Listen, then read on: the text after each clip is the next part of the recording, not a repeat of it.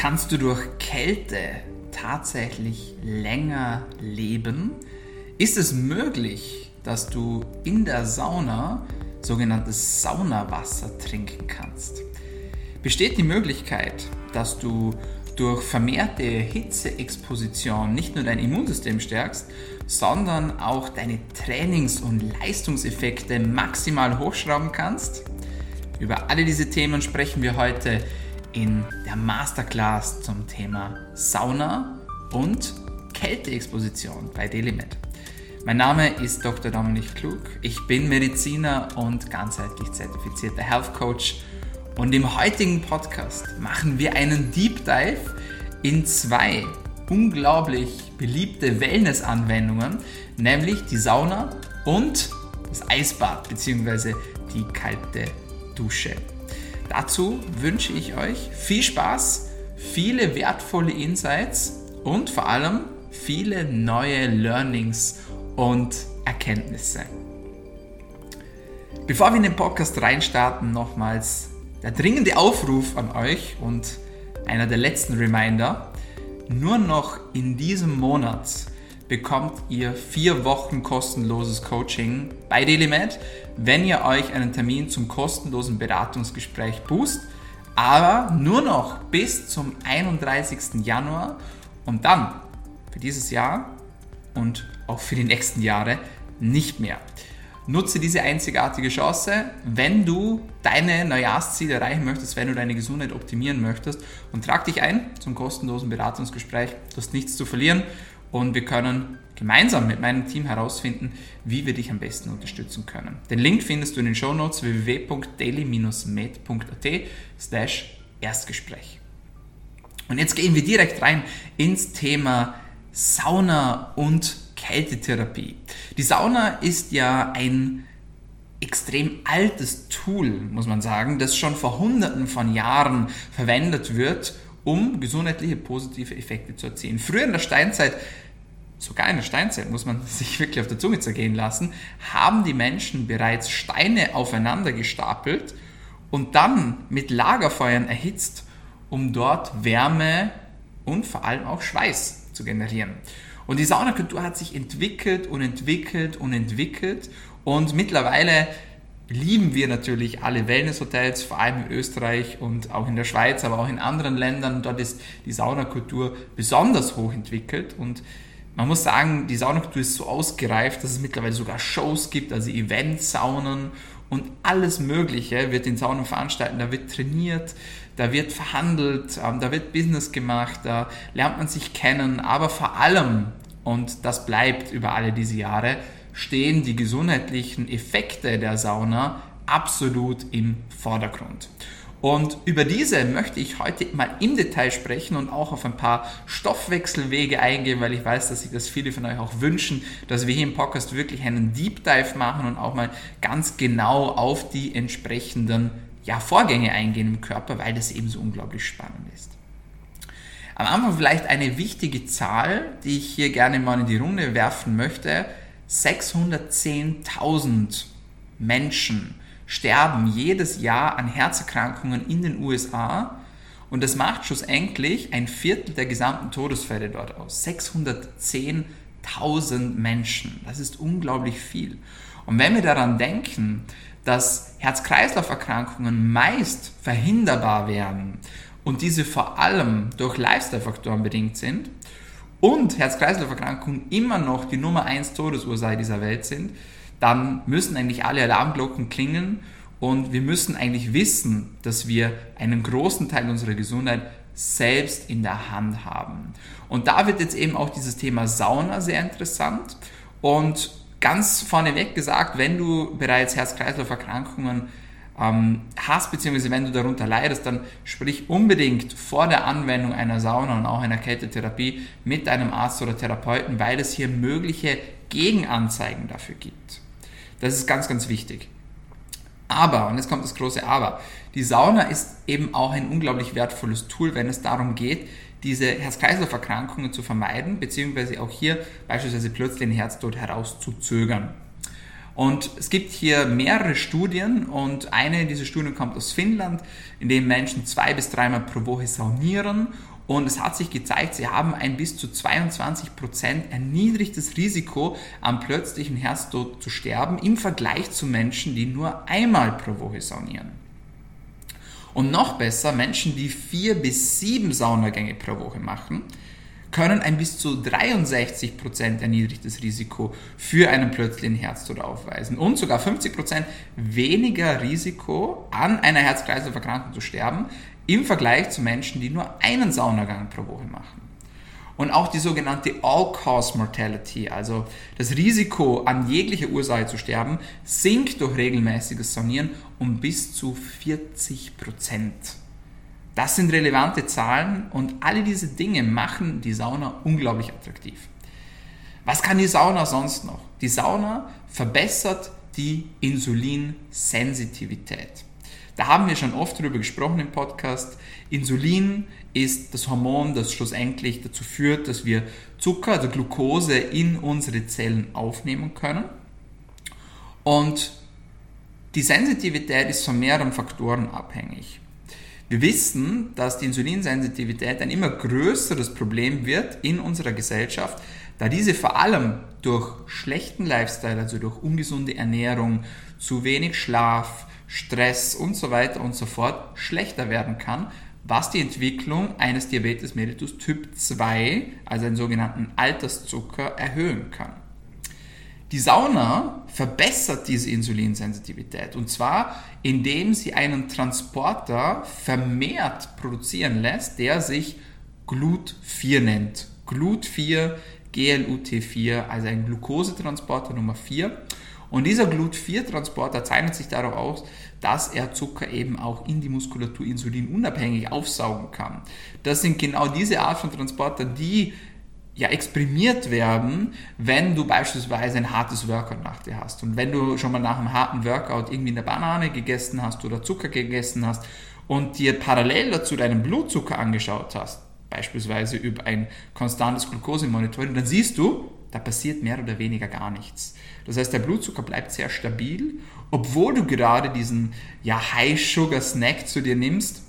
Und der Grund dafür ist eben der, dass hier diese Glut-4-Transporter vermehrt exprimiert werden und der Muskel wie eine Art Schwamm den Zucker aufsaugt und dieser dann verwendet werden kann. Wer Sauna regelmäßig verwendet und am besten dreimal pro Woche, das sagt diese Studie, 30 Minuten lang über zwölf Wochen, der kann seine Insulinsensitivität verbessern und auch seinen Blutzuckerspiegel stabilisieren, sodass der Körper schlussendlich bis zu 31% weniger Insulin produzieren muss, um den Blutzucker stabil zu halten. Die Sauna verbessert allerdings noch viele andere Dinge. Unter anderem kann sie deine Blutzirkulation fördern und den Blutfluss zur sogenannten Skelettmuskulatur effizient halten. Das heißt, wir können hier sowohl den Sauerstofftransport im Muskel als auch die sogenannte Geschwindigkeit der Glykogenentleerung optimieren. Glykogen ist der Zuckerspeicher im Körper, von dem wir einige hundert Gramm besitzen in der Leber und auch in der Muskulatur. Und wenn diese leer sind, dann muss der Körper auf andere Energiequellen umsteigen. Und man kann eben diese Geschwindigkeit, indem sich dieser Speicher entleert, positiv beeinflussen durch die Sauna. Und schlussendlich wird weniger von diesem Speicher verbraucht, das war bis zu 40 bis 50 Prozent. Und es akkumuliert, also es häuft sich weniger Laktat an, ein Stoffwechselprodukt, das schlussendlich zu einer Übersäuerung und auch zu einer Ermüdung des Muskels führen kann. Auch die Kondition kann verbessert werden. Ohren auf für alle Sportler. Das heißt, kannst deine Workout-Leistung maximieren, indem du nach deinem Workout, ganz wichtig, nach deinem Workout, dich für 30 Minuten in eine Sauna begibst, am besten zweimal pro Woche, und über drei Wochen, so wurde in dieser Studie gemessen, gab es bis zu 32% weniger Ermüdung, das heißt eine bessere Kondition. Dazu hat man festgestellt, dass sich weniger Proteine abbauen. Und das ist ja für alle Sportler ein großes Ziel. Proteine zuführen, Muskelmasse aufbauen und so weiter und so fort. Das wollen viele und wir wollen natürlich auch den Abbau finden, also den Muskel schützen und auch hier kann die Sauna helfen. Es gibt nicht nur Studien in Menschen, sondern auch Versuche in Tieren, beispielsweise bei Ratten. Und hier hat man etwas sehr Interessantes entdeckt, nämlich bei 30 Minuten Sauna bei 41 Grad Celsius wurden vermehrte sogenannte Heat Shock Proteins in Muskeln der Tiere gefunden. Heat Shock Proteins, das sind sogenannte Hitzeschockproteine, über die wir gleich noch mehr lernen werden und über die ich euch gleich noch mehr erzählen möchte. Und hier hat sich gezeigt, dass das Muskelwachstum gefördert werden kann, wenn man das Ganze mit einer Kontrollgruppe vergleicht, die sich über sieben Tage immobilisiert haben. Die Sauna ist aber auch ein allgemein unglaublich gutes Tool zur Recovery, das heißt zur Regeneration. Vor allem, wenn man viel Stress hat, vor allem, wenn man viel trainiert, kann die Sauna dabei helfen, Entzündungen zu lindern, die durch Training entstehen. Sie kann den Muskelkater lindern und somit auch Entspannungsprozesse im Körper unterstützen. Dazu fördert regelmäßiges Sonieren den Switch vom Sympathikus in den Parasympathikus. Das heißt, die Fähigkeit des Nervensystems von einem erregten Zustand, Fight-or-Flight-Zustand, in einen ruhigen, entspannten Zustand, nämlich den Parasympathikus, zu wechseln. Ein weiterer spannender Fakt. Stress durch Hitze, also wie wir es beispielsweise in der Sauna spüren, führt zu einer Ausschüttung von Wachstumshormonen, die schlussendlich wiederum den Proteinabbau hemmen können. Also wieder eine Art Muskelschutz, die hier gewährleistet wird. Und das Coole ist, dass diese Wachstumshormone sogar für mehrere Stunden nach dem Sonieren weiterhin hoch bleiben. Besonders nützlich scheint dieser Effekt während eines Fastenfensters zu sein. Das heißt, gerade wenn du bereits länger im Fastenmodus bist und vielleicht den sogenannten Extended Fast auch gemacht hast, also über 24 Stunden, dann kannst du die positiven Effekte der Sauna potenzieren. Das Ganze lässt sich auch messen. Das heißt, eine 20-Minuten-Session in der Sauna bei 80 Grad erhöht die Wachstumshormone um das Doppelte, ausgehend von der Baseline. Zweimal 15 Minuten bei 100 Grad erhöhen sie um das Fünffache. Vorausgesetzt, zwischen den beiden Sessions liegt eine Abkühlungsphase von ca. 30 Minuten. Und auch eine zweimal einstündige Session in der Sauna bei 80 Grad für sieben Tage, also sieben Mal äh, über eine Woche, können die Wachstumshormonrate um das 16-fache erhöhen. 16-fach. Also Wachstumshormon sehr, sehr wichtiges Tool auch für die Recovery bei uns im Körper, auch für den Muskelschutz und diese kann durch das Saunieren verbessert werden. Die Sauna kann allerdings auch dabei helfen, das Immunsystem zu stärken. Das ist kein Geheimnis. Wie funktioniert das Ganze? Einerseits kann regelmäßiges Saunieren dazu beitragen, dass die weißen Blutkörperchen, ein wichtiges Tool unseres Immunsystems, erhöht werden. Das heißt, wir haben mehr Abwehrzellen zur Verfügung. Darüber hinaus kann die Sauna das Lymphsystem unterstützen und so auch den Abtransport von Toxinen und auch von Krankheitserregern fördern.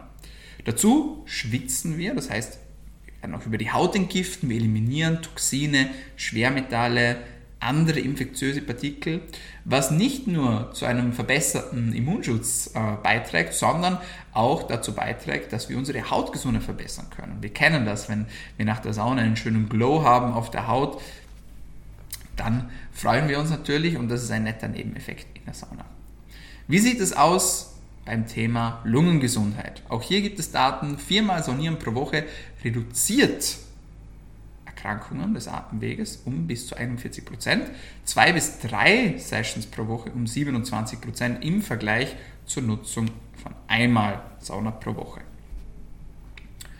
Und ich habe bereits am Anfang erwähnt, dass die Sauna ein altes Tool ist, ein alt bewährtes Tool ist. Und beispielsweise während des Zweiten Weltkrieges wurde in Finnland, die ja eine sehr, sehr hochentwickelte Saunakultur hat, das Saunieren als Strategie gepriesen, um eine Prävention gegen Typhus zu fahren. Also das ist nichts Neues, was wir hier alles berichten, sondern das sind alles altbekannte Effekte. Das heißt, wenn du dein Immunsystem stärken möchtest, gerade wenn es um klassische Erkältung geht und Co., auch hier kann es zu einer Reduktion kommen der klassischen Erkältungen bis zur Hälfte. Verglichen mit Menschen, die keine Sauna nutzen, dann solltest du auf jeden Fall die Sauna für dich nutzen. Weiterer Effekt, Hyperthermie, also eine Erhöhung der Körpertemperatur über die Baseline, kann dabei helfen, Alzheimer vorzubeugen. Das heißt, das Risiko für Alzheimer-Erkrankungen bzw. für Demenz im Allgemeinen kann reduziert werden. Die Sauna unterstützt dabei die Ausschüttung von Glückshormonen, Endorphinen und auch von sogenannten neurotrophen Faktoren wie beispielsweise BDNF. Das heißt, in diesem Falle ist es so, dass du sogar durch die Sauna deine Gehirngesundheit unterstützen kannst. Saunieren macht müde. Das ist kein Geheimnis, allerdings auf eine gute Art und Weise. Das heißt, es ist ein gutes Tool, um einfach auch mal runterzufahren. Es sollte nicht prima zur Energiesteigerung genutzt werden, das funktioniert ehrlicherweise auch nicht, sondern es dient eher einem Runterfahren und man kennt es nach der Sauna, einen kleinen Nap zu tätigen, das ist natürlich wunderbar. Sehr interessanter Fakt, Saunen galten lange Zeit als die saubersten Plätze überhaupt. Das heißt, in der Vergangenheit wurden Saunen teilweise dazu auch genutzt, Geburten durchzuführen und um Leichen zu waschen, bevor sie beerdigt wurden. Aber auf der anderen Seite, um auch in die lebhafteren Dinge einzutauchen, wurde in der Sauna auch viel Business gemacht. Das heißt, auch politische Diskussionen wurden gerne in der Sauna abgehalten, mit dem Hintergrund, dass eben die Menschen, da sie nackt in der Sauna saßen, so einen Grad der Gleichheit vermittelten, unabhängig von der beruflichen Position und spürte sich so auf einer Ebene sozusagen. Was hat es nun mit den Hitzeschockproteinen auf sich? Die Hitzeschockproteine oder Heatshock-Proteins sind eine Familie von Proteinen, die produziert werden, wenn wir Hitze ausgesetzt sind. Sie helfen uns schlussendlich dabei, uns an Stress anzupassen und sie können nicht nur bei Hitzeexposition, sondern auch bei Hunger, bei einer Unterversorgung mit Sauerstoff, bei Entzündungen und bei Flüssigkeitsmangel ausgeschüttet werden. Dabei schützen sie vor mehreren Dingen, unter anderem schützen sie vor einer Anhäufung von freien Radikalen und können somit die Zelle schützen. Sie reparieren geschädigte, fehlgefaltete Proteine, ähnlich wie im Prozess der Autophagie. Sie können die antioxidative Fähigkeit der Zellen durch eine vermehrte Produktion von Glutathion erhöhen. Glutathion ist ein unglaublich wichtiger Stoff, wenn es um Thema Entgiftung geht auch vor allem bekannt für unsere Leber. Des Weiteren sind die Heatshock-Proteins involviert in die sogenannte Autophagie und können dabei helfen, alte Zellen zu recyceln und kaputte Zellen zu entsorgen. Es gibt verschiedene Hitzeschock-Proteine. Eines davon ist das sogenannte HSP20, also Heatshock Protein 20. Und dieses ist assoziiert mit einer Entspannung der glatten Muskulatur, wie wir sie beispielsweise in Gefäßen, aber auch um Organe herum kennen und spielt auch eine Rolle für die Herzmuskelfunktion sowie in der Insulinantwort des Skelettmuskels. Das heißt, durch die Ausschüttung von Hitzeschockproteinen können wir einerseits oxidativen Stress abpuffern, wir können andererseits die Recyclingprozesse im Körper unterstützen und aber auch Entspannungsprozesse unterstützen. Auch interessant, wenn man sich Fliegen und Würmer ansieht und diese der Hitze aussitzen, aussetzen, dann kann die Lebensspanne um bis zu 15% in diesen Fliegen und Würmern erhöht werden. Und last but not least, und das habe ich am Anfang schon erwähnt, am besten ist es, wenn du die Effekte der Sauna mit Fasten kombinierst. Das heißt, du kannst durch regelmäßiges Fasten, durch ein Fastenfenster und dann die Anwendung der Sauna die positiven Effekte der Sauna maximieren. Ist die Sauna ein lediglich positives Tool? Wie immer, wenn es irgendwo gute Seiten gibt, gibt es meistens auch schlechte Seiten und so ist es auch mit der Sauna. Das heißt, es gibt wirklich auch Schattenseiten der Hitze, muss man sagen. Und man muss auch etwas aufpassen, wenn man sich regelmäßig in die Sauna begibt, trotz der allen möglichen positiven Effekte, die hier auf einen warten. Kein Geheimnis. Zu langes Sonieren führt zur Austrocknung des Körpers. Du hast Elektrolytverlust, du hast Schweißverlust, wenn du dich in die Sauna begibst. Deswegen ist es umso wichtiger, dass du viel trinkst und dass du dich ausreichend mit Elektrolyten versorgst.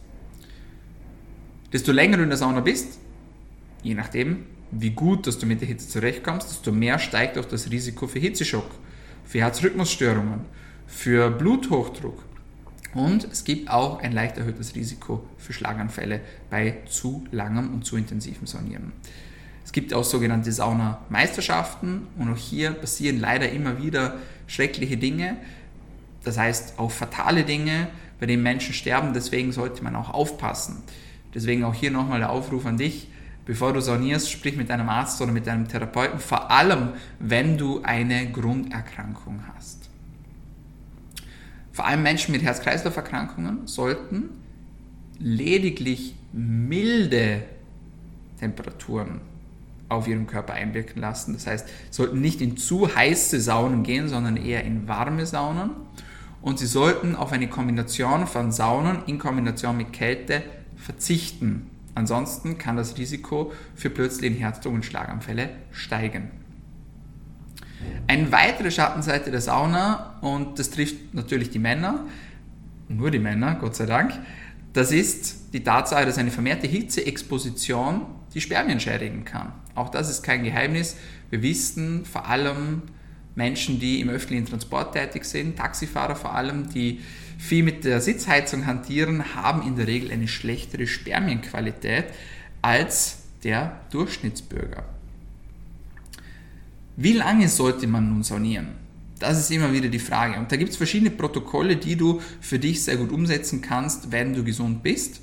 Und ein mögliches Protokoll wäre, dass du dich circa zwei bis vier Mal pro Woche in die Sauna begibst, bei einer Hitze von circa 70 bis maximal 100 Grad und eine Session pro Tag absolvierst. Eine Session sollte dabei 15 bis 30 Minuten dauern, aber auf keinen Fall länger. Was, wenn du nicht diese Möglichkeit hast, zwei bis viermal pro Woche in die Sauna zu gehen? Auch einmal pro Woche ist bereits ein sehr, sehr gutes Tool für deine Gesundheit. Und wenn du doch mehrmals pro Woche gehen solltest, dann empfiehlt es sich auch, einen Abstand zu halten zwischen den einzelnen Saunatagen. Grund ist der, dass wir den Körper nicht so sehr an die Hitze gewöhnen.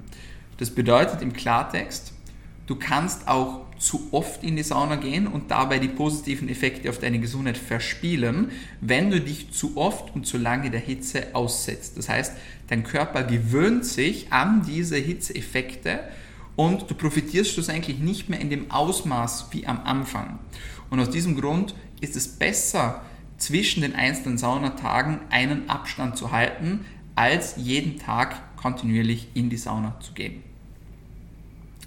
Wie sieht es aus mit Alkoholkonsum vor der Sauna? Auch das ist immer wieder ein Thema und etwas, das man sehr, sehr oft sieht, vor allem in der Wellnesskultur. Und hier ein klares Warnwort an alle, die die Sauna nutzen. Alkohol hat in der Sauna nichts verloren. Warum? Studien zeigen, dass Alkoholkonsum während der Sauna und nach der Sauna mit einem erhöhten Risiko für Schlaganfälle und plötzlichen Herztod einhergehen auch vor der Sauna. Deswegen am besten auf Alkoholkonsum während des Saunierens verzichten. Wichtig ist natürlich der Flüssigkeitskonsum, Elektrolytkonsum, aber don't drink Sauna Water an dieser Stelle. Studien zeigen, dass 50% der Wasserbehälter in der Sauna, die unter anderem auch für den Aufguss verwendet werden, mit Fäkalien kontaminiert sind. Besser die Finger davon lassen. Wie sieht es aus mit Infrarotsaunen? Auch Infrarotsaunen ja, erfreuen sich immer größerer Beliebtheit und man muss ehrlicherweise sagen, wenn man sich die Daten ansieht, gibt es keine großen Unterschiede, was die positiven Effekte auf die Gesundheit betreffen. Das heißt, auch Infrarotsauna kann eine gute Alternative zur traditionellen Sauna sein. Der Unterschied zwischen einer Infrarotsauna und einer traditionellen Sauna ist der, dass in der traditionellen Sauna der Körper von außen erhitzt wird, während in der Infrarotsauna die Hitze im Körper entsteht und sich schlussendlich so im Körper auch ausbreitet. Aber, wie gesagt, positive Effekte sind dennoch vorhanden. Auf Herz-Kreislauf-System, auf Entzündungsprozesse, auf Recovery, also Entspannung und Regenerationsprozesse, auf den Schlaf und so weiter und so fort. Wie gesagt, der Vorteil der Infrarotsaunen besteht darin, dass sie mehr in die Tiefe gehen, das heißt, dass sie tiefere Hautschichten beeinflussen, dass sie auch auf Gelenksebene wirken können und dort natürlich unter anderem die Kollagensynthese ankurbeln können, die Mitochondriendichte erhöhen können, was schlussendlich wieder in einer verbesserten Energieproduktion auch ähm, ja, sich auswirken kann. Auch für die Hautgesundheit scheinen Infrarotsaunen noch etwas besser zu sein als traditionelle Saunen. Der Nachteil ist, Infrarotsaunen brauchen etwas länger, bis sie sozusagen die positiven Effekte erzielen. Das heißt, wenn du in einer klassischen Sauna bist, die wirklich heiß ist, dann hast du wahrscheinlich nach 10 Minuten genug. In der Infrarotsauna kann man sich viel länger aufhalten. Das heißt, auch dieser Aufhitz, dieser Auf, oder Aufwärmungsprozess, so könnte man das nennen, im Körper dauert nicht so lange und das ist eben auch etwas, bei der man einfach ein bisschen Geduld mitbringen muss, wenn es um die Infrarotsaunen geht. Wie sieht es aus mit der Dampfsauna? Haben Dampfsaunen ebenso positive Effekte auf die Gesundheit wie traditionelle Saunen? Die Antwort lautet ja. Sie weisen dieselben positiven Effekte auf und scheinen zusätzlich auch noch positive Effekte auf den Nasen-Rachen-Lungenbereich aufzuweisen. Aber, und jetzt kommt das große Aber, leider steigt in der Dampfsauna das Risiko für Infekte. Das heißt, Mikroben, Pilze können sich aufgrund der Feuchtigkeit dort sehr, sehr gut vermehren und fühlen sich dort wohl. Deswegen wichtig nach der Dampfsauna, dass du dich gut reinigst, also am besten mit Seife duschen und stets Flipflops zu tragen. Was ist, wenn du keine Sauna zur Verfügung hast? Entweder du hast keine Sauna zu Hause oder du hast vielleicht auch nicht das Budget, um jetzt jeden Tag in die Sauna zu gehen oder du hast einfach auch nicht die Verfügbarkeit dafür. Es gibt Alternativen, die schlussendlich ähnliche positive Effekte wie die Sauna bewirken können. Es gibt sogenannte Saunadecken. Das ist eine sehr, sehr spannende Sache, die sich immer höherer Beliebtheit erfreut. Natürlich kann man diese Hitzeeffekte auch nachahmen durch heiße Bäder. Das wäre eine Möglichkeit. Es geht tatsächlich aber auch durch Essen. Das heißt, gerade wenn du scharfe Gerichte, Gewürze konsumierst oder auch wenn du dich länger in die Sonne begibst, kannst du den Körper aufheizen und somit auch die positiven Effekte vortäuschen für deinen Körper. Geht es auch ohne Hitze? Absolut. Wir haben das Thema Fasten schon angesprochen. Auch das Thema Fasten fördert die Autophagie, fördert die Ausschüttung der sogenannten Hitzeschockproteine, aber auch ein Wassermangel. Wobei man an dieser Stelle sagen muss, Wassermangel, also Dehydrierung des Körpers ist nicht anzustreben, sondern wir wollen den Körper ja optimal mit Flüssigkeit versorgen. So, das zum ersten Teil dieses Podcasts, in dem wir explizit über das Thema Sauna gesprochen haben und die positiven gesundheitlichen Effekte davon. Wie sieht es aus mit Kälte? Und du hast bereits die Hitzeschockproteine kennengelernt. Und du kannst dir vielleicht schon vorstellen, wenn es Hitzeschockproteine gibt, dann gibt es natürlich auch sogenannte Kälteschockproteine. Kälteschockproteine oder Cold Shock Proteins sind Proteine, die sich an die RNA bzw. an die DNA im Körper binden und auch fehlgefaltete Proteine reparieren können und geschädigte RNA und DNA-Abschnitte reparieren können. Es gibt eine große Familie von diesen Kälteschock-Proteinen, um einige zu nennen: Y-Box Protein 1, Lin28, CRHSP1, PIPPIIN und Upstream of NRAS oder kurz UNR. Alle diese Dinge musst du dir natürlich nicht merken und sind für diesen Podcast wahrscheinlich auch komplett irrelevant. Aber nice to know, es gibt eine Handvoll von sogenannten Cold Shock Proteins. Was sind die Effekte der Kälte? Und es sind vor allem zwei Effekte bei Kälteexposition zu nennen. Das eine, das, ein, das eine sind sogenannte insulative Aktionen. Insulative Actions, auf Englisch genannt, sind im Prinzip alle Effekte, die schlussendlich in deinem Körper dazu führen, dass sich dein Blutfluss ändert. Das heißt, wenn du in die Kälte hinausgehst, dann wirst du merken, Finger werden kalt, Zehen werden kalt. Warum ist das so? Die Blutverteilung im Körper konzentriert sich schlussendlich auf die lebenswichtigen Organe. Das heißt, es kommt zu einer sogenannten Zentralisierung in deinem Körper und deshalb versucht der Körper seine inneren Organe zu schützen. Das heißt, Finger und Zehen werden plötzlich nicht mehr als oberste Priorität gewertet, sondern eben deine inneren Organe. Blutfluss geht zu deinen inneren Organen. Das ist der erste Effekt durch Kälte. Und wir merken das, indem wir beispielsweise eben merken, okay, Finger und Zehen werden kalt, wir bekommen Gänsehaut, wir suchen nach Wärme und so weiter und so fort. Der zweite große Effekt auf Stoffwechselebene, den die Kälte hervorruft, sind sogenannte metabolische Veränderungen, die schlussendlich in einer vermehrten Hitzeproduktion des Körpers resultieren. Und das kennen wir alle, indem wir zittern. Zittern führt zur Wärmeproduktion und führt zur Verbrennung von Energiereserven, in erster Linie von Fettsäuren, in höherer Intensität aber natürlich auch von den Zuckerreserven aber wir wissen, Shivering, also Zittern, ist ein wichtiger Prozess im Körper, wenn wir Kälte ausgesetzt werden. Warum sollte man sich nun der Kälte aussetzen? Wichtiger Vorteil bei der Kälteexposition, es kommt zur vermehrten Produktion von Norepinephrin. Norepinephrin führt zu einer Steigerung des Fokus, der Aufmerksamkeitsspanne und auch zu besserer Stimmung. Und wir wissen, dass Menschen, die eine Kryotherapie durchführen, am besten dreimal pro Woche weniger Probleme mit Angststörungen und Depressionen haben, vor allem dann, wenn sie bereits eine psychische Erkrankung diagnostiziert bekommen haben. Des Weiteren, und da profitieren auch eine ganz gezielte Menschengruppe davon, nämlich Menschen mit Gelenkserkrankungen, vor allem mit Arthritis, wir wissen, dass durch eine Kälteexposition die Rate an Entzündungen sinken kann.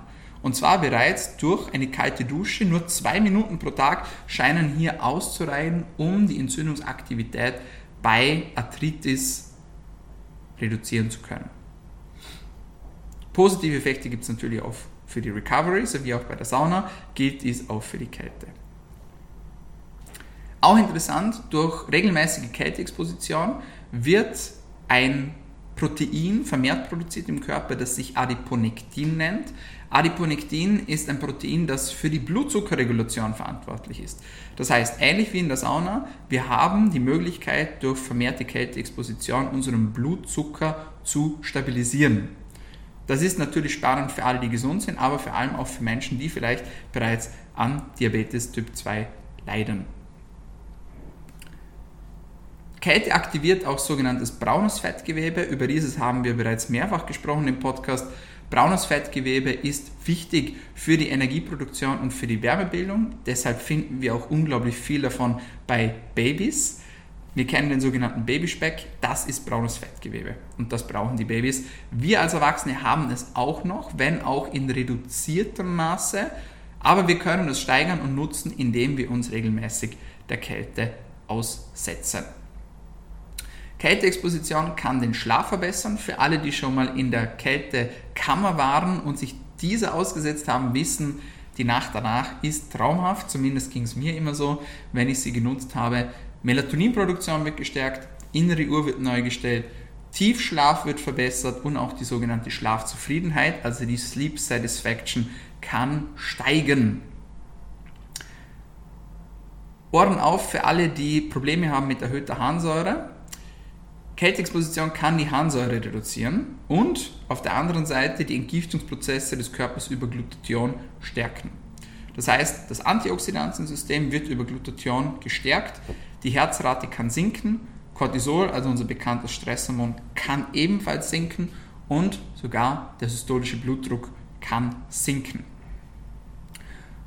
Muss es immer eine Kältekammer sein? Muss es immer eine kalte Dusche sein? Nicht zwingend.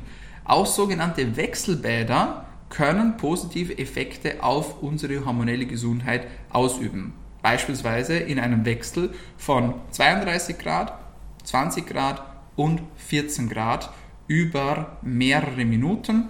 Hier wurden Messungen durchgeführt und man sieht, sowohl die Stresshormone können sich positiv verbessern, die Herzrate kann sinken, die Nierenfunktion kann sich verbessern und eben das sogenannte Norepinephrin kann vermehrt ausgeschüttet werden. Dazu kann es zu einer vermehrten Ausschüttung von Glückshormonen kommen, unter anderem auch des Belohnungshormons Dopamin.